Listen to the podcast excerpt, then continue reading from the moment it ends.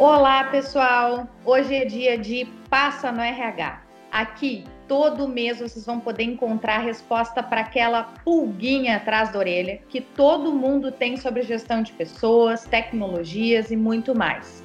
Então, vem com a Grow acompanhar esse baita podcast.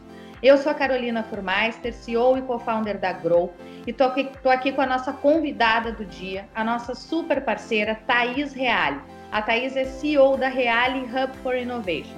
Vem passar no RH com a gente, hoje com conteúdo exclusivo sobre como usar a inovação para potencializar os resultados do RH. Antes da gente começar o nosso bate-papo, quero chamar a Thaís para que ela possa se apresentar para vocês. Thaís, conta um pouquinho da tua trajetória, do que, que tu vem fazendo atualmente, para os nossos ouvintes saberem com quem que eles estão falando.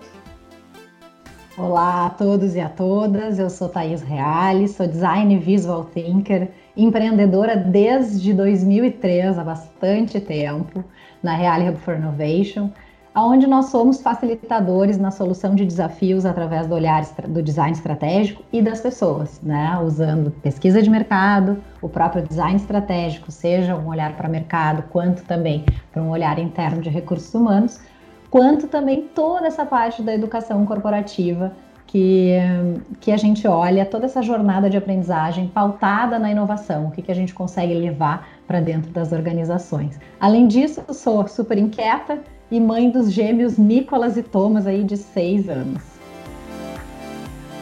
Vamos começar o nosso bate-papo. Já vou passar para minha primeira pergunta aqui. Qual a importância da inovação no cenário que a gente está vivendo agora? A tecnologia foi de fato um facilitador ou um impeditivo para que muitas empresas continuassem seus serviços, mesmo sem a mesma possibilidade presencial de antes? Qual é a tua visão sobre isso?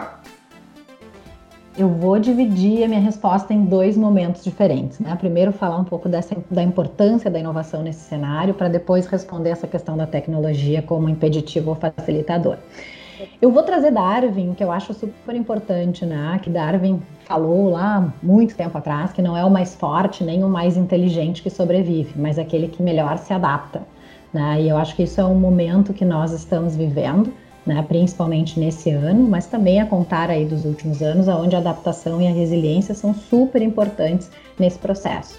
Num cenário onde a gente tem um curto tempo, mas uma necessidade muito rápida de tomada de decisão e ação, que precisam gerar resultados rápidos e por trás de tudo isso ainda uma grande causa que são as pessoas, que é a saúde, que é a sobrevivência dos negócios, enfim, né, como um todo. Então, é como se a gente estivesse misturando esses quatro elementos assim para considerar esse cenário. E esse cenário então forçou esse olhar para a inovação, para o experimentar, né? Eu digo que, na verdade, a inovação chegou agora como um mindset né, para a sobrevivência, onde as barreiras simplesmente precisaram ser ignoradas. Né? Não tem como nós fazermos inovação uh, né, e sobrevivermos períodos como esse que nós estamos vivendo sem a gente simplesmente realmente passar, né? olhar de uma forma completamente diferente aquilo que nós vínhamos fazendo. E para quem, assim, acho que é legal trazer um pouquinho de conceito, né? A inovação para nós é quando a gente consegue transformar novas ideias em resultado. Se é algo novo e não tem resultados, a gente chama isso de invenção. Se gera resultados, mas não é novo, é uma melhoria. Né? Mas nesse momento nós percebemos que muitas empresas acabaram fazendo grandes inovações e também entrando em grandes melhorias. Né? Uh, através, principalmente, me dei conta, assim, parando para pensar, que muita empresa acabou usando a lógica do design thinking né, de uma forma mais intuitiva, porque foi necessário rápidas prototipagens, rápidas testagens, né? E colocar as pessoas no centro. Seja o seu colaborador com todo esse cuidado né, do RH olhando uh, para a saúde, para o cuidado, para a saúde mental de todos os seus colaboradores, né? como também do negócio olhando para o seu consumidor, para continuar atendendo, continuar prestando serviços, né, que muitas vezes, uh, em muitos negócios, são extremamente essenciais dentro desse momento. Então, considero que sim, a inovação tem uma importância tremenda dentro desse processo. E um pouquinho mais de teoria que eu acho importante, Carolina, é o seguinte: quando a gente fala de inovação, além do conceito, a inovação ela tem 12 diferentes dimensões que nós podemos fazer a inovação, que é o que a gente chama de radar da inovação. Né? E muitas vezes, quando se fala em inovação, se pensa na oferta, se pensa no cliente, se pensa em, em, na questão de, de, presença, né, onde esse cliente vai vender na internet, fora, presencial, ou mesmo em processo. Só que na verdade existem 12 dimensões que elas podem ser olhadas tanto para mercado quanto para a área de recursos humanos. Então, seja uma dimensão de marca, dimensão de relacionamento, de captura de valor, de soluções, de plataforma, de experiência, né, de consumo. Então, aqui são 12 diferentes dimensões e que eu acho que isso também nos ajuda a abrir a mente que sim, a inovação ela está em diversos locais, né? Que ela não fica restrita a algumas áreas dentro da empresa ou mesmo dentro do mercado. Eu acho que isso é um recado muito legal. E exemplos disso a gente pode ver de diversas formas, né? Desde as empresas conseguindo colocar e encaminhar os seus funcionários para casa de uma forma rápida, gerando uma estrutura para que eles pudessem trabalhar, há empresas que fizeram comitês de crise junto com comitês de crescimento para que essa explosão pudesse acontecer, essa explosão contraditória pudesse garantir que a empresa estivesse preparada para esse momento, mas ao mesmo tempo pudesse olhar para quando ela voltasse a retomar esse crescimento. A gente percebeu uma aceleração dessa transformação digital muito grande, aí já te trazendo aí um pouco dessa tua, dessa tua questão, né, de a, a tecnologia facilita ou ela impede, né?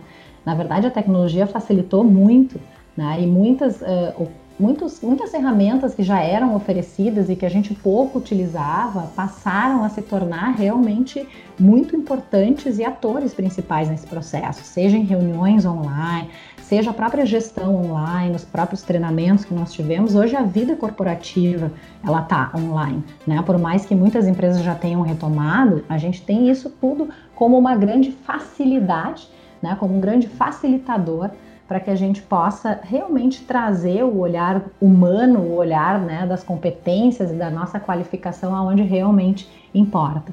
E aí outros exemplos, desde um novo olhar para o planejamento estratégico, né? Como é que a gente dimensiona o tempo? Né?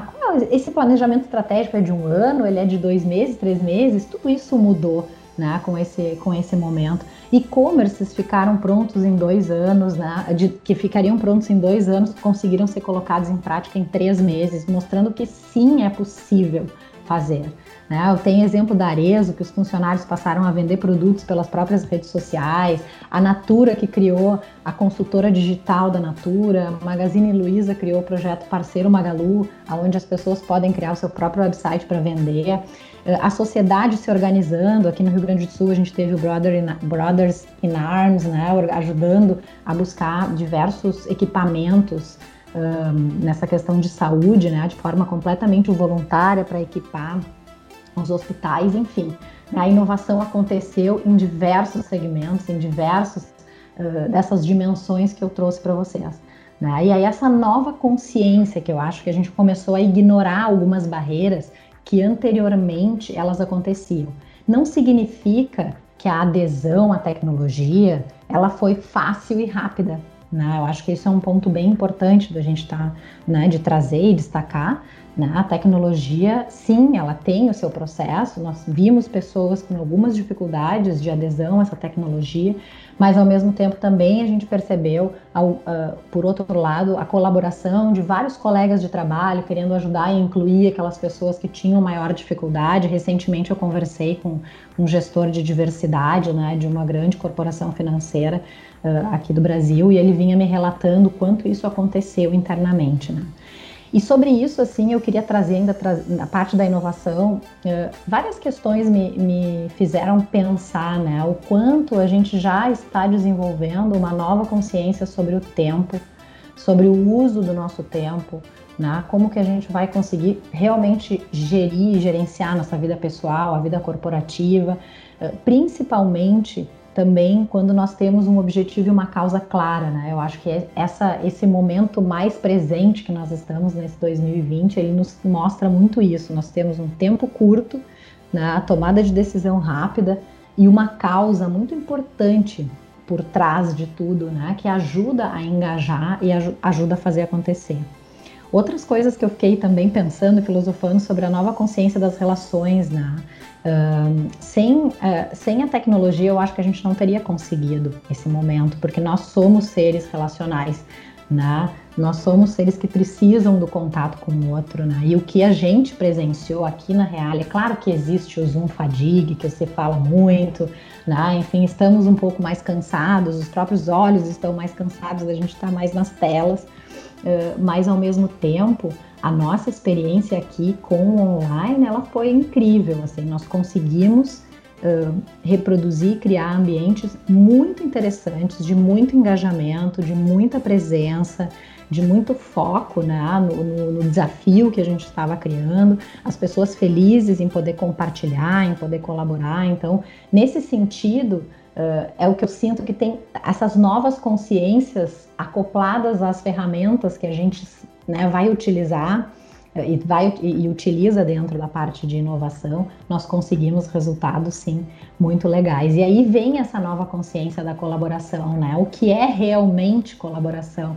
Porque se falava muito em colaborar anteriormente, né, e tal, mas eu, eu mesmo sentia falta de um entendimento real, né, da empatia, né, de nós termos aí um olhar uh, uh, uma escuta mais atenta, sabermos que não é só uh, aquilo que a pessoa está falando, mas o que ela está sentindo, desapegar de algumas questões para que nós possamos olhar para um todo maior. Enfim, a inovação ela não tem volta, ela se torna cada vez mais importante e para mim, assim, fechando essa pergunta, a gente viu que realmente as barreiras elas foram atropeladas, a gente atropelou as barreiras. O que normalmente num cenário mais tranquilo, a gente vai olhando para aquela barreira e deixando ela ali e não cruzando ela.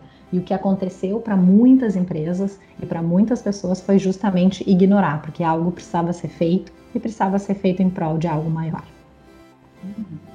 Perfeito, muito legal. Foi a grande conexão do uso da tecnologia, mas sem perder o olhar humano, né? Sintetizando esse finalzinho Isso. da fala, né? De nunca deixar de lado o olhar humano e todos, tudo que é humano, né? Tudo que é sensível, tudo que é da empatia, né? Muito bacana. Adorei, adorei muita coisa. As 12 dimensões da, da inovação também são 12 oportunidades, né, para inovar muito bacana. A questão da aceleração do tempo que tu trouxe também, o quanto que as coisas a gente pôde aprender sobre acelerar o tempo. O exemplo que tu trouxe de projetos que tu leva três anos para botar de pé, dois anos em três meses foram colocados de pé. O, o, volume de aprendizagem não, não, não cabe, né? É muito, foi muito grande, realmente. Bem legal. Vamos conversar sobre o home office, Thaís.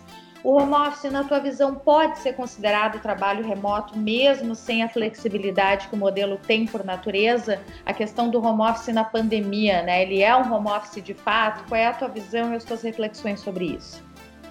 Bom, uh, eu, eu, criei um, dois conceitos, na verdade, um pouquinho diferentes desses. Eu chamei de home office da pandemia né, e o home office normal, digamos assim, né? Porque esse home office que a gente viveu e vive esse ano, ele é um home office diferente, justamente porque nós não temos essa mobilidade, né, essa liberdade de mobilidade que o home office anterior nos permitia. Então, eu considero esse home office anterior como o trabalho remoto e hoje eu considero o home office da pandemia, porque ele tem características diferentes, né? E nós fizemos um estudo em março deste ano com gestores e colaboradores, né? E a gente percebeu que realmente todo mundo saiu da zona de conforto, mesmo aqueles home officers de carteirinha, que eram pessoas que já trabalhavam, né? Sejam em grandes organizações, mas trabalhavam em casa ou em eh, negócios mais voltados a serviços, etc. Eles sentiram essa diferença né? Porque tu tem em casa muitas vezes a tua família, né? Ou tu não poder sair, não poder uh, buscar a tua criatividade muitas vezes em diferentes ambientes, né? Tu precisou aprender, né? Mas ao mesmo tempo, o que a gente percebeu desse estudo que eu achei super legal é que quebrou-se o mito dessa produtividade, né? Então, assim, sim, existe produtividade em casa, e isso saiu tanto no nosso estudo, que deu, nossa, foi, foram 80, quase 90% entre muito produtivos e produtivos naquele início de pandemia, é claro, né? E quando a gente foi olhar um estudo da, da FIA e da FEA USP, também eles referenciaram um, percentuais muito elevados de percepção de produtividade em casa que é algo que eu confesso que eu ainda questiono se isso vai seguir para frente, né? Esse conceito da produtividade que eu quero depois trazer um pouquinho mais para a gente conversar aqui também. Uh, e o que mais que a gente percebeu desse home office, da pandemia, digamos assim, né?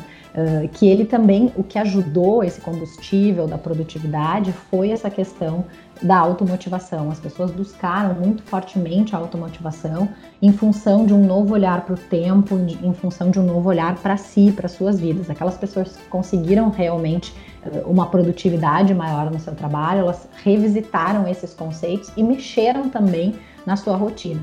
Mas também tivemos várias pessoas que relataram, não foi a grande maioria, foi a minoria, mas que relatou muito a questão da autocobrança, né, de não saber como deveria agir nesse momento, né? E a gente viu muito, e eu sei que dentro de todo o universo da área de gestão de pessoas, que eu costumo chamar de gestão com pessoas, que depois também eu quero trazer isso para vocês, né? Mas nessa área de gestão de pessoas, o quanto Uh, o quanto a gente ainda, ainda existe o comando-controle, o quanto a liderança, que foi uma outra coisa que a gente viu, né? O quanto a liderança e os gestores foram colocados à prova, né, na sua capacidade de transformação e adaptação. E eu, Thaís, aqui, tenho uma percepção que muitas vezes os liderados estão bem mais prontos para novidades e para novos comportamentos do que os próprios líderes. Então, eu acho que tem um bom tema de casa né, em relação a esse tema de não importa se trabalho remoto ou se home office da pandemia, uh, mas que nós precisamos ainda, ainda buscar. E aí, um spoilerzinho, né?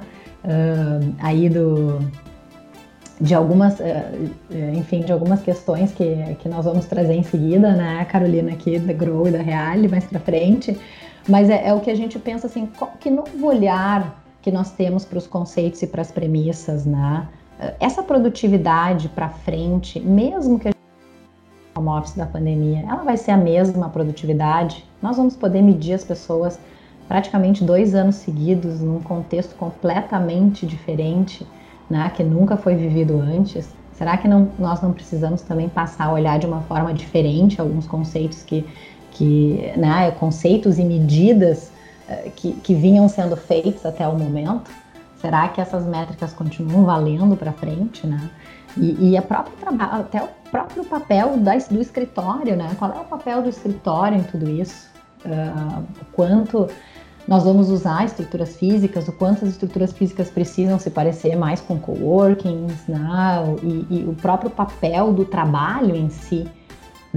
Como vai ficar esse olhar? Até uma boa pergunta aí também para te fazer. Eu sei que eu estou sendo entrevistada aqui, mas são reflexões que, para mim, esses dois conceitos, eles vão ficar, porque a gente não vai ter né? Por um tempo ainda não vai existir o trabalho remoto como ele era antes. Né? Eh, ele vai existir esse modelo mais, uh, mais pandêmico, digamos assim, com menos uh, liberdade do que, do que um trabalho remoto uh, antigo, né? anterior. Uhum.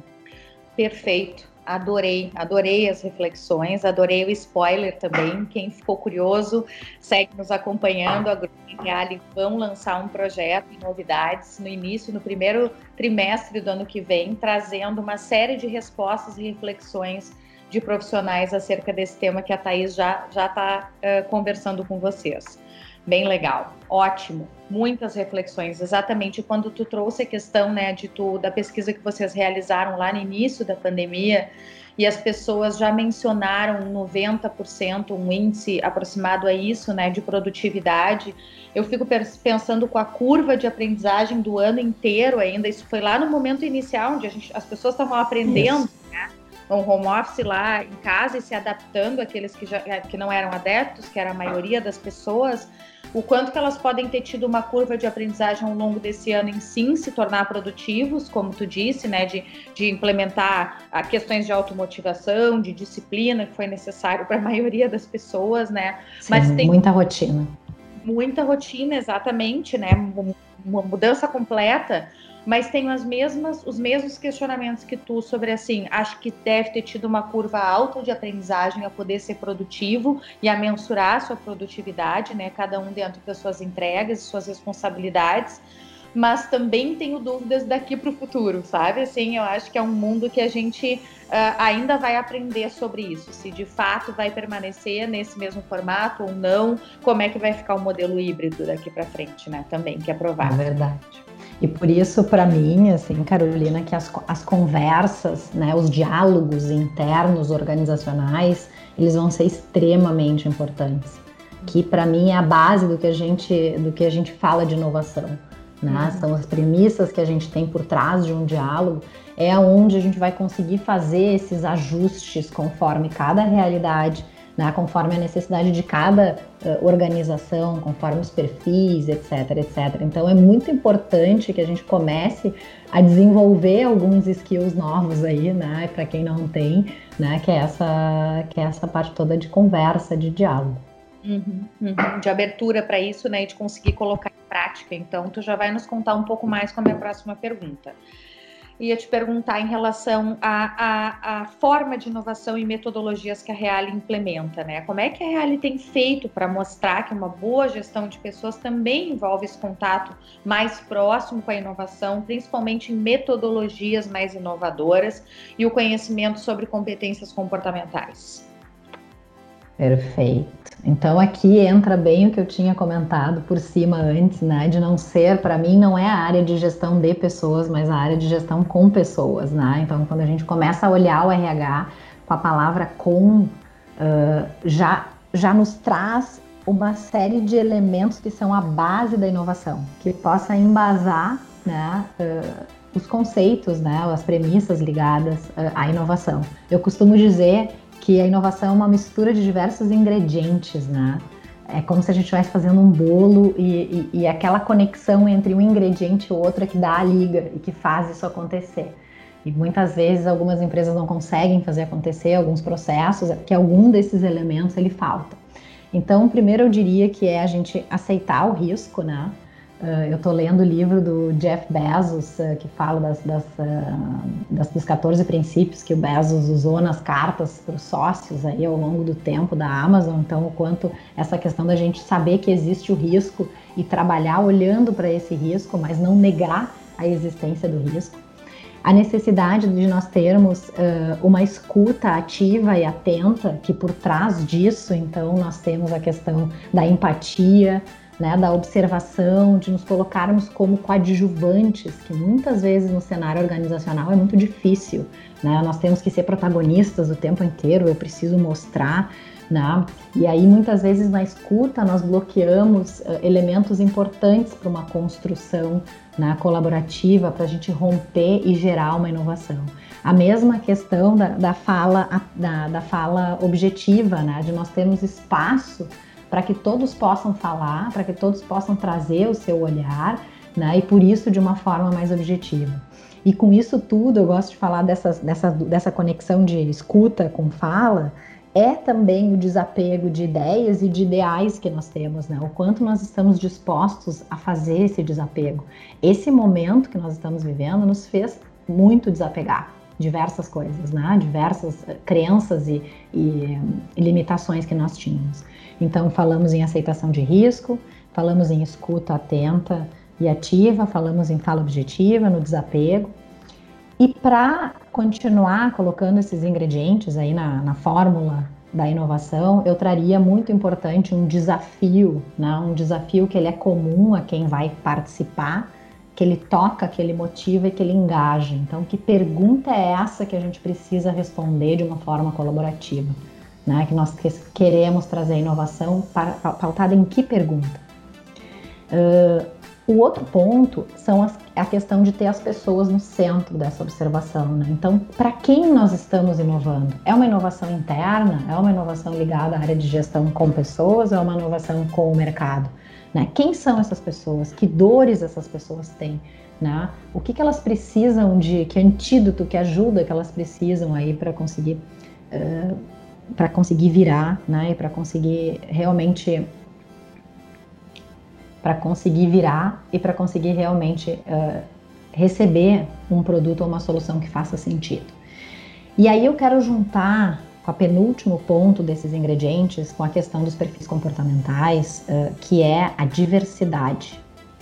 Uma ino a inovação, workshops que são ligados à inovação, a design, design estratégico, ele só funciona quando nós temos diferentes perfis de pessoas misturados numa sala.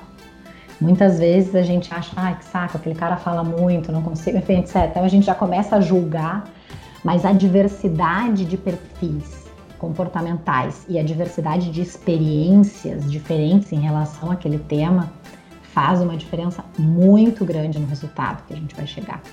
Né? Então, a mistura desses comportamentos é a chave, é uma das chaves mais importantes da inovação. E aí sim, o último indo para a prototipagem, né, para testagem, para ajustes, para essa prática. Isso aqui que eu chamo, né, são esses os ingredientes para a gente conseguir fazer uma boa inovação.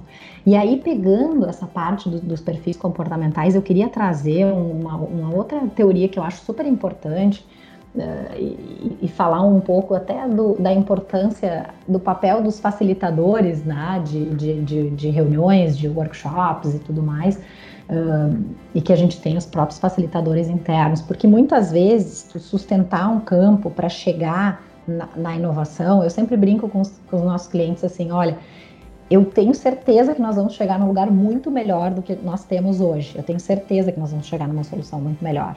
Né? Eu não sei te falar o caminho, mas eu sei porque eu sei que eu vou trazer os ingredientes certos e que esses ingredientes, durante essa mistura, vão nos ajudar a chegar lá. E muito que, que permeia isso tudo é o que a gente chama do, da matriz, que é o diamante divergente convergente, e que passa muito por essa diferença de perfis. Né? Então, numa, numa reunião de inovação, nós temos muito aquela fase inicial que é a fase divergente. É a fase aonde a gente escuta diversas histórias, nós escutamos diferentes perspectivas, né? e aqui a gente não, ainda não está fazendo nenhum tipo de seleção, nenhum tipo de julgamento. Né? Aqui a gente discute de forma aberta e fluida todos os pontos de vista, tirando o julgamento. E aí, na seguinte fase, que é a fase emergente, é aquela fase que muitas vezes nós estamos ali no processo de né, eh, em todo esse processo de, de, design e tal, e parece que a gente não vai chegar em lugar nenhum. Então as pessoas começam a discordar uh, e a gente não começa a não ter aquele consenso, né, a gente começa a, aceitar, né, olhar essa confusão, a insegurança, e aqui é um momento importantíssimo do facilitador de sustentar esse campo, porque às vezes ele precisa acontecer tempo para que essa conversa, né, essa troca aconteça uh, de uma forma rica para que aí a gente vá para a última fase, a fase final, que é a fase convergente, que é quando realmente nós começamos a organizar as ideias, quando acontecem alguns desapegos, né? quando a gente começa a tomar as decisões.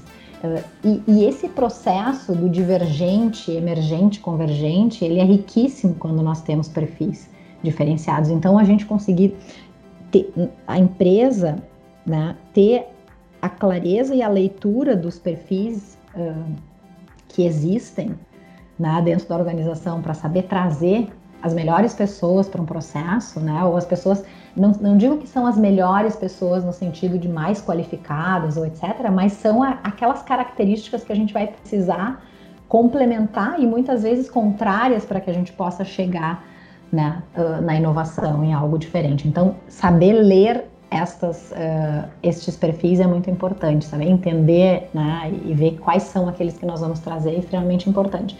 Como, por outro lado, essa base toda que eu trouxe para vocês, uh, dos, uh, dos fundamentos né, da, da inovação, elas, para mim, são muito soft skills. Uma boa parte delas são soft skills. A gente precisa da empatia, a gente precisa luta, enfim, a gente precisa de uma série né, de, dessa, dessa questão de, de resiliência, de adaptação, de uma série de questões para que a gente possa participar desses processos, entendendo que estamos ali por algo maior, por aquele grande desafio que nós nos colocamos né, à prova naquele momento para aquela inovação acontecer, né, é muito mais do que uh, realmente tentando fazer com que o nosso ponto de vista né, uh, seja o ponto de vista escolhido.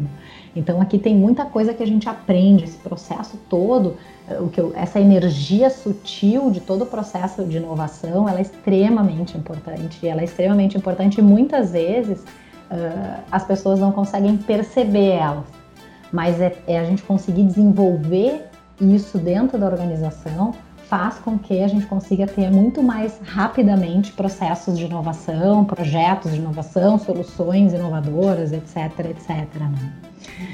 Então, eu costumo dizer que a inovação, que a colaboração ela engaja, né? E aí tu perguntou assim que ferramentas também que nós usamos, enfim, né? Nós nós utilizamos muito toda a base do design thinking para os processos de inovação e isso tudo orientado seja para mercado, né? Que sim a Reale tem um olhar para consumidor, como também para a parte do employee experience Uh, usamos muito isso para desenhar esse mindset, para desenhar treinamentos né, que tenham uma aprendizagem mais assertiva dentro da organização e mesmo essas jornadas de aprendizagem, onde a gente faz com que as pessoas elas não simplesmente só gerem a inovação, mas que elas percebam todos esses elementos invisíveis e esses comportamentos que elas pratiquem e que elas observem os seus comportamentos, né?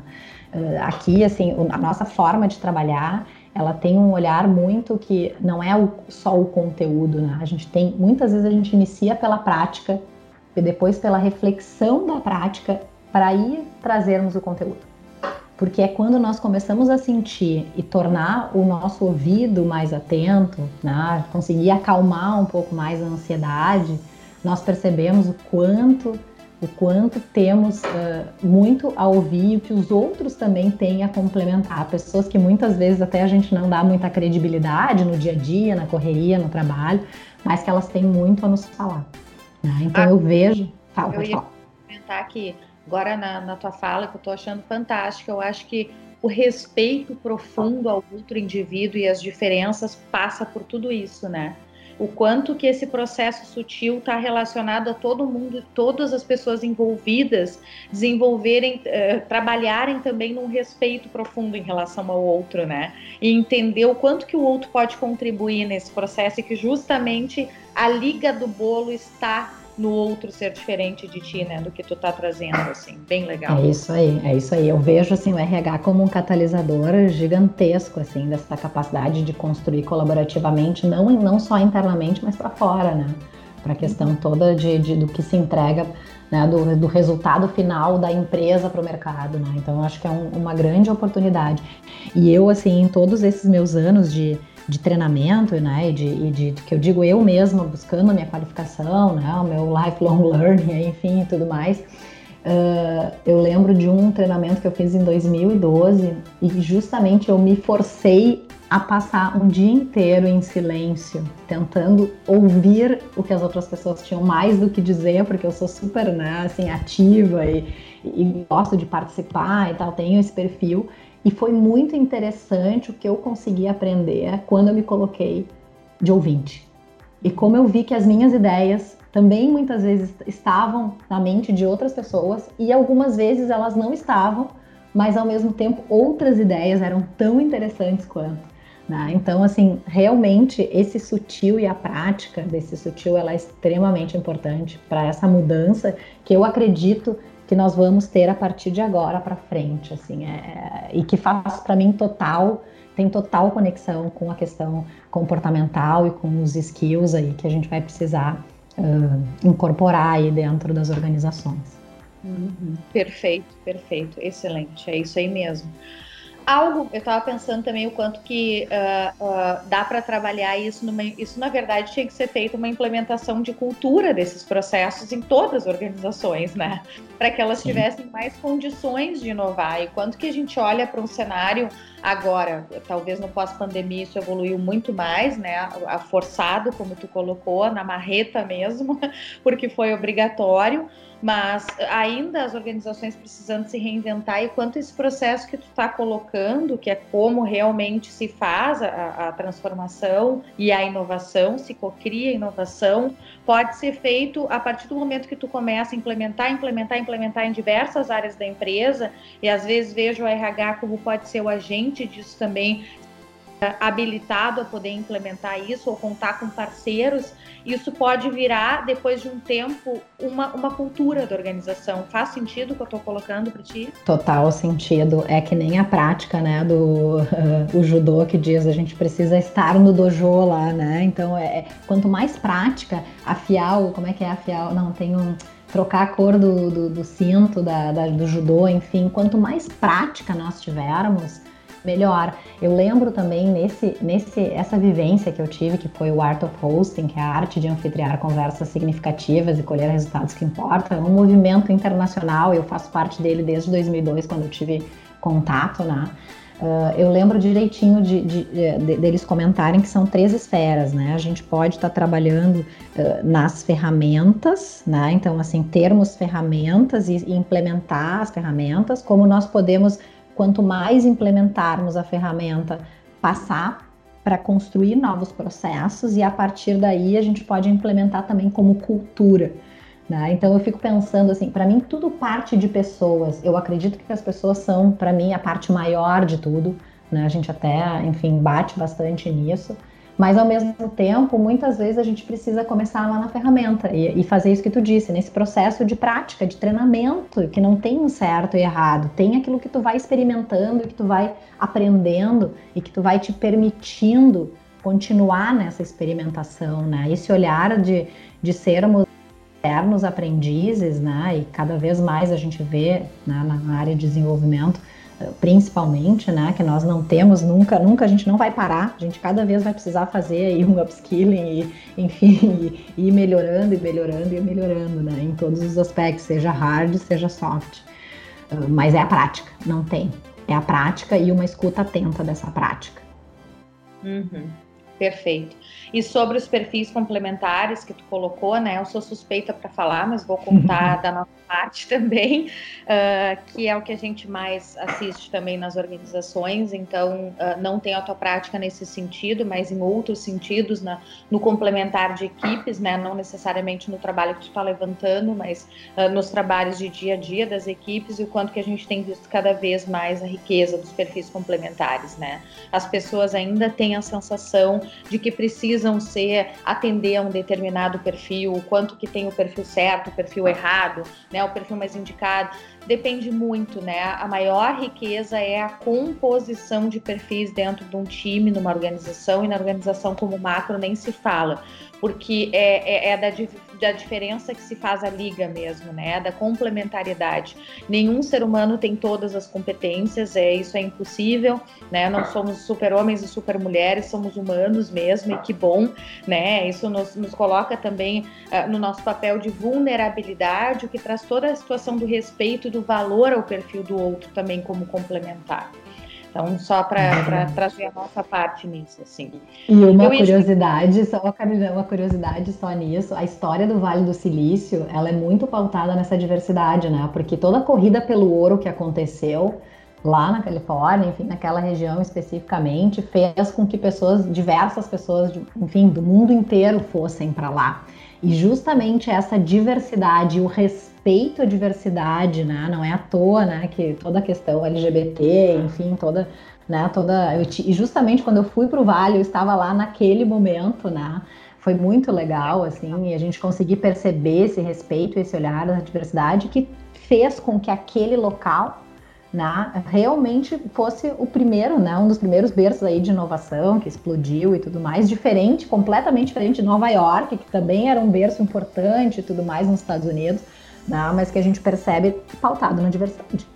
Né? Uhum. Né? Então é isso, os perfis complementares são, né, historicamente, não só aí, né, de toda, é, todo esse ferramental maravilhoso que vocês têm e ofertam aí para as empresas, né, mas historicamente ele mostra também né, que é super importante para que aconteça a inovação, para que aconteça a evolução. Uhum. Perfeito, perfeito. Uh, eu ia te perguntar sobre a utilização prática do, do, visual thinking. Tu quer trazer mais alguma coisa? Quer complementar um pouco mais a tua fala? Acho que eu te interrompi antes quando tu estava começando a falar sobre isso. Tem algo mais para nos trazer sobre a prática? Na verdade, assim, então acho que é até legal explicar, né? O design thinking é toda essa, essa ferramenta né, da, que coloca a cultura da inovação em prática, que traz essa, essa cultura que faz a gente conseguir fazer acontecer.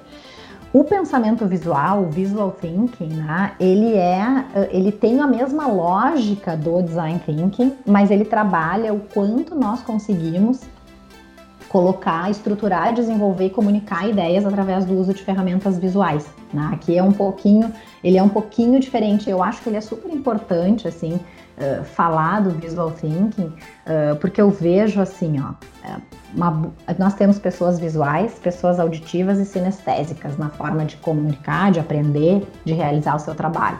Mas a gente sabe que o visual ele é predominante, né? As pessoas têm uma tendência maior a ser visuais do que propriamente auditivas e sinestésicas, né?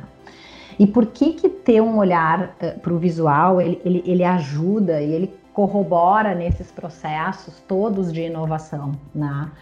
Eu, eu, eu, costumo dizer assim, quantas ideias e projetos que são interessantíssimos para a empresa são deixados de lado ou não são dados devido valor pela forma com que a gente vende as nossas ideias internas.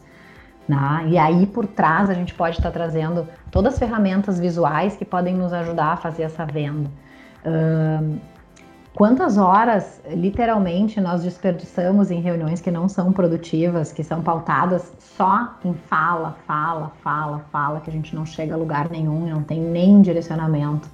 A gente se pergunta, e eu fui, fui atrás tentar buscar, né, qual é o custo de uma reunião, o custo das reuniões nas empresas. O que eu achei foi um dado da FGV, né, que uma reunião estratégica de duas horas com oito gestores, que se repete semanalmente, custa em torno de 345 mil no ano né? Então, para a empresa. Então, quantas horas e quantas outras reuniões que a gente faz semanalmente, quanto que a empresa investe, né?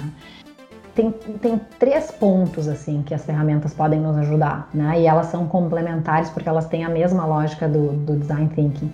Nós podemos ajudar através do engajamento, quando nós temos, digamos assim, que nós usamos gráficos, matrizes, ferramentas de gestão, dashboards, né? Vocês têm vários dashboards aí, enfim, quanto termos ferramentas visuais nos ajudam a, a, a engajar a atenção das pessoas para que nós tenhamos o foco para a tomada de decisão. O quanto ferramentas nos ajudam a fazer com que todas as pessoas olhem e possam trabalhar o seu pensamento, o desenvolvimento de um projeto, de uma ideia através disso, né? Como que a gente cria um bom storytelling de venda de ideias? Como que a gente desenha um, um projeto de uma forma visual, e hoje as próprias ferramentas que a gente está falando lá, se a tecnologia facilita ou ela impede, né? Poxa, olha quantas ferramentas a mais eh, visuais que nós estamos usando. Tem o Mural, tem o Miro, o próprio Trello, que é uma ferramenta de gestão de tempo, né? Enfim, gestão de atividades aí que nós estamos usando. Um, mapas mentais, né? São ferramentas que ajudam a gente estruturar muito as ideias, os projetos e fazer acontecer, porque também não adianta a gente falar, ah, a gente vai inovar e ficar só discutindo. Todo o processo de inovação ele também tem as suas ferramentas visuais que faz com que aquele grupo que está trabalhando naquela inovação possa gerar os seus outputs em cada etapa. Então, as ferramentas visuais elas são extremamente importantes para a gente gerar resultado, que é uma outra coisa que a gente estava falando lá no início, né? Então, assim, a inovação, se, não, se ela não gera resultado, ela não é inovação, ela é uma invenção, né? Ela é professor Pardal, enfim, não sei como a gente pode estar tá, tá trazendo aqui, né? Eh, e para vocês notarem assim, o quanto a parte visual ela é complementar e importante, tem um movimento muito grande no mercado jurídico que está se chamando de visual law, né? É tradução de todos os contratos e todos os documentos jurídicos de forma mais visual, né? para que, que os clientes e usuários consigam entender. Então, esse processo todo nos ajuda a enxergar uh, mais os pontos, né? a trazer para um foco e uma tomada de decisão e conseguir gerar uh, os planos de ação de, de próximos passos. Né? Então, é o pensar visual para mim é algo super importante é uma capacidade bem importante de ser trabalhada dentro da organização, né? onde a gente possa fazer esse desenvolvimento, porque muitas vezes eu, eu vejo que nós perdemos produtividade né? e perdemos eh, atenção e, e, e mesmo de utilizar o que eh, os talentos né? do, do, dos nossos recursos humanos por não ter as ferramentas corretas e muitas vezes as ferramentas visuais tipo, facilitam muito, né? Então eu vejo muito que para nós o presente é visual, até porque nós estamos diariamente cada vez mais nas telas, né? Então, cada vez mais essa tangibilização do visual. Eu sinto falta até agora aqui, a gente está fazendo um podcast, enfim, mas eu sinto falta de estar tá explodindo alguma coisinha visual aí para vocês conseguirem tangibilizar mais ainda aquilo que eu tô, tô tentando passar para vocês. Perfeito, eu acho que isso cabe muito bem para a área de RH escuto muito dos, dos RHs, eu sei da realidade da, dos gestores de RH que tem o desafio de argumentar com seus CEOs ou com os stakeholders da organização sobre a importância de um projeto, sobre a importância do investimento, e muitas vezes os RHs eh, pessoas maravilhosas, inteligentíssimas, uh, com projetos muito bacanas, com vontade de colocar em prática e não conseguiram a argumentação necessária para ter verba para isso, verba e espaço, né, para isso. Então, quem sabe não está aqui um ferramental para a gente abrir a cabeça, para a gente pensar outras formas de poder apresentar isso, né? O nosso argumento quando a gente vai é, para o levantamento, né? A gente que trabalha com levantamento de soft skills através de dashboards do visual, por que, que os gestores ficam encantados em poder olhar aquele, o, o, visual dos gráficos em relação aos seus times, né? Porque o visual pega mesmo, que é o que tu está trazendo, né? Então, é, é, passo, sigo, sigo insistindo, porque às vezes a gente fica, né?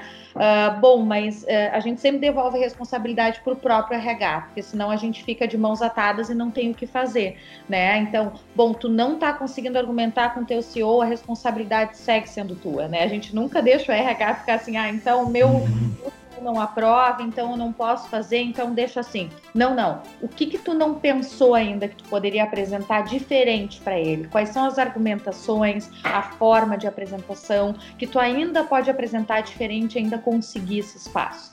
Fica só essa minha provocação para os RHs, aproveitando essa metodologia que tu está tá trazendo, assim, para a gente cada vez conquistar mais espaços, que são os espaços que a gente é digno mesmo, mas ainda a gente ainda pode uh, conquistar muito mais. Até, Carolina, assim, uh, só, desculpa te, te Não, contar de novo, mas assim, quando eu tomei contato com o Visual Thinking, foi numa facilitação gráfica, né? Então a pessoa estava ali, eu estava dando uma palestra e ela estava traduzindo visualmente, né? É uma das ferramentas, porque nós, tudo que a gente falou, o dashboard é uma ferramenta visual também. Então, assim, as pessoas podem utilizar e não tem essa dificuldade. Mas quando eu comecei a trazer o pensamento visual e, e, e começar a escrever numa folha de uma forma não linear, a minha, a minha criatividade cresceu infinitamente. Infinitamente.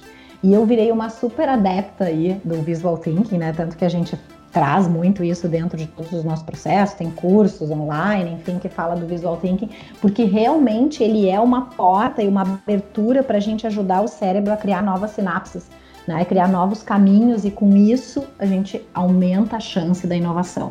Né? Então, o processo do pensamento visual e das ferramentas visuais, e muitas vezes até voltar essa parte escrita do esquema, do desenho, do pegar o gráfico e, e né, imprimir, escrever, ou enfim, da gente conseguir trabalhar em cima disso, faz com que a gente amplie ainda mais as possibilidades que nós temos. É, é assim, é um caminho eh, sem volta para a criatividade. Que interessante. Eu preciso praticar mais para desenvolver novas sinapses durante a cada desafio. Muito interessante. Que legal. Uh, Thaís, para fechar, última pergunta. A Reale faz da inovação uma ferramenta para atingir bons resultados, né? Existe alguma dica para tirar o melhor proveito da tecnologia, dos processos mais disruptivos, da estratégia, inovação para o sucesso dos negócios? O que que tu traria assim para encerrar o nosso bate-papo a respeito disso? É, bom, para a gente encerrar, nós já falamos muito, né, que tem, tem sim a importância da ferramenta, né, da tecnologia, uh, dessa, dessa parte que eu chamo de mais tangível, mas tem todo esse lado intangível comportamental, né, de pessoas, de mudança de mindset, que tem tudo a ver com a gente trabalhar os soft skills, enfim que ele é tão importante quanto, e eu acho que eu deixei isso muito claro na minha fala, né? Então existem fatores intangíveis durante todo esse processo que eles são tão importantes quanto né, aquilo que a gente consegue enxergar, tocar né, e, e levar adiante. Então é que as empresas não percam uh, esse olhar mais sensível e humano, que para mim vem muito né, do desenvolvimento das soft skills, que a gente possa cada vez mais desenvolver uh, essa escuta, desenvolver a colaboração, desenvolver a criatividade, desenvolver a adaptação. Aceitação ao risco eu coloquei, né, que foi um dos inputs que tu tinha colocado também. Aceitação ao risco, né?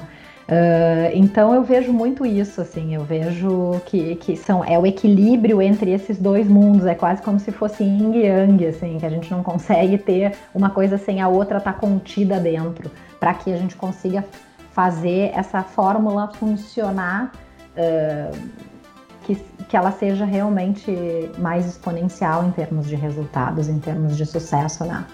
Uh, a gente entrevistou a Mercur, uh, que é uma empresa aí, né, super grande, que fez todo um processo de mudança de mindset, de gestão, né, uma gestão muito mais horizontal, é uma empresa que conversa muito e abre, tu vê, assim, que realmente Diversas inovações que eles propõem, tanto internamente quanto externamente para o mercado, fazem muito sentido porque tu consegue perceber essa cultura como um todo, né? Aí é um processo, como a gente mesmo comentou, né? A gente precisa testar, ajustar, testar, ajustar, mas nunca deixar de fazer esse momento de aprendizagem. Eu acho que isso é a parte mais importante, assim, que a inovação também traz, é nunca deixar de parar para fazer essa análise, de tu perceber não só a questão tangível quanto a questão intangível que muitas vezes acaba uh, tendo um papel tão importante né, dentro desse processo. Perfeito. Ótimo, Thaís. Achei assim incrível, incrível. Muito legal todos os inputs. Aproveito para te agradecer. Muito obrigada por dividir com a gente teu conhecimento, projetos, tendências. Foi assim muito rico mesmo. Quer se despedir uh, dos nossos ouvintes antes de eu encerrar? Ah, eu gostaria de agradecer, né, muito, então, a participação aqui, o convite de vocês e quem está aqui nos ouvindo, né, espero que tenha sido proveitoso. Mas confesso que para mim, assim, o mais importante é eu poder ver acontecer. Então, se teve alguma coisa aqui que te tocou e tu conseguiu colocar em prática, compartilha comigo, porque para mim, assim, é o que mais faz brilhar o olho é poder ver que o conhecimento que a gente tem não ficou só aqui, mas que ele foi para a prática, que ele foi para o papel e que ele saiu do papel. Então, não deixa de compartilhar né, todos os aprendizados e, e, todas as conquistas que tu teve a partir dessa nossa conversa super gostosa aqui hoje. Que legal, bora para ação. Fala as tuas redes sociais, Thaís. Bom, então, tá. A, então no LinkedIn eu tô como Thaís Reale, com TH, Reale bem normal, R-E-A-L-I. Uh, no Instagram é Thaís uh, Reale, e também é da Reale, né, que é o arroba Reale underline Innovation. E também estamos no LinkedIn como Reale Innovation, com dois N's. Legal. Então, me despeço desse conteúdo de hoje, chamando a todos, para quem ainda não segue, que possa estar tá seguindo as redes sociais da Grow também, no LinkedIn, no Instagram, underline GP e no Facebook também. Uma série de conteúdos a respeito da pauta de gestão de pessoas ou gestão com pessoas, como a Thaís nos imputa aqui hoje. Um abração em todos. Tchau, tchau.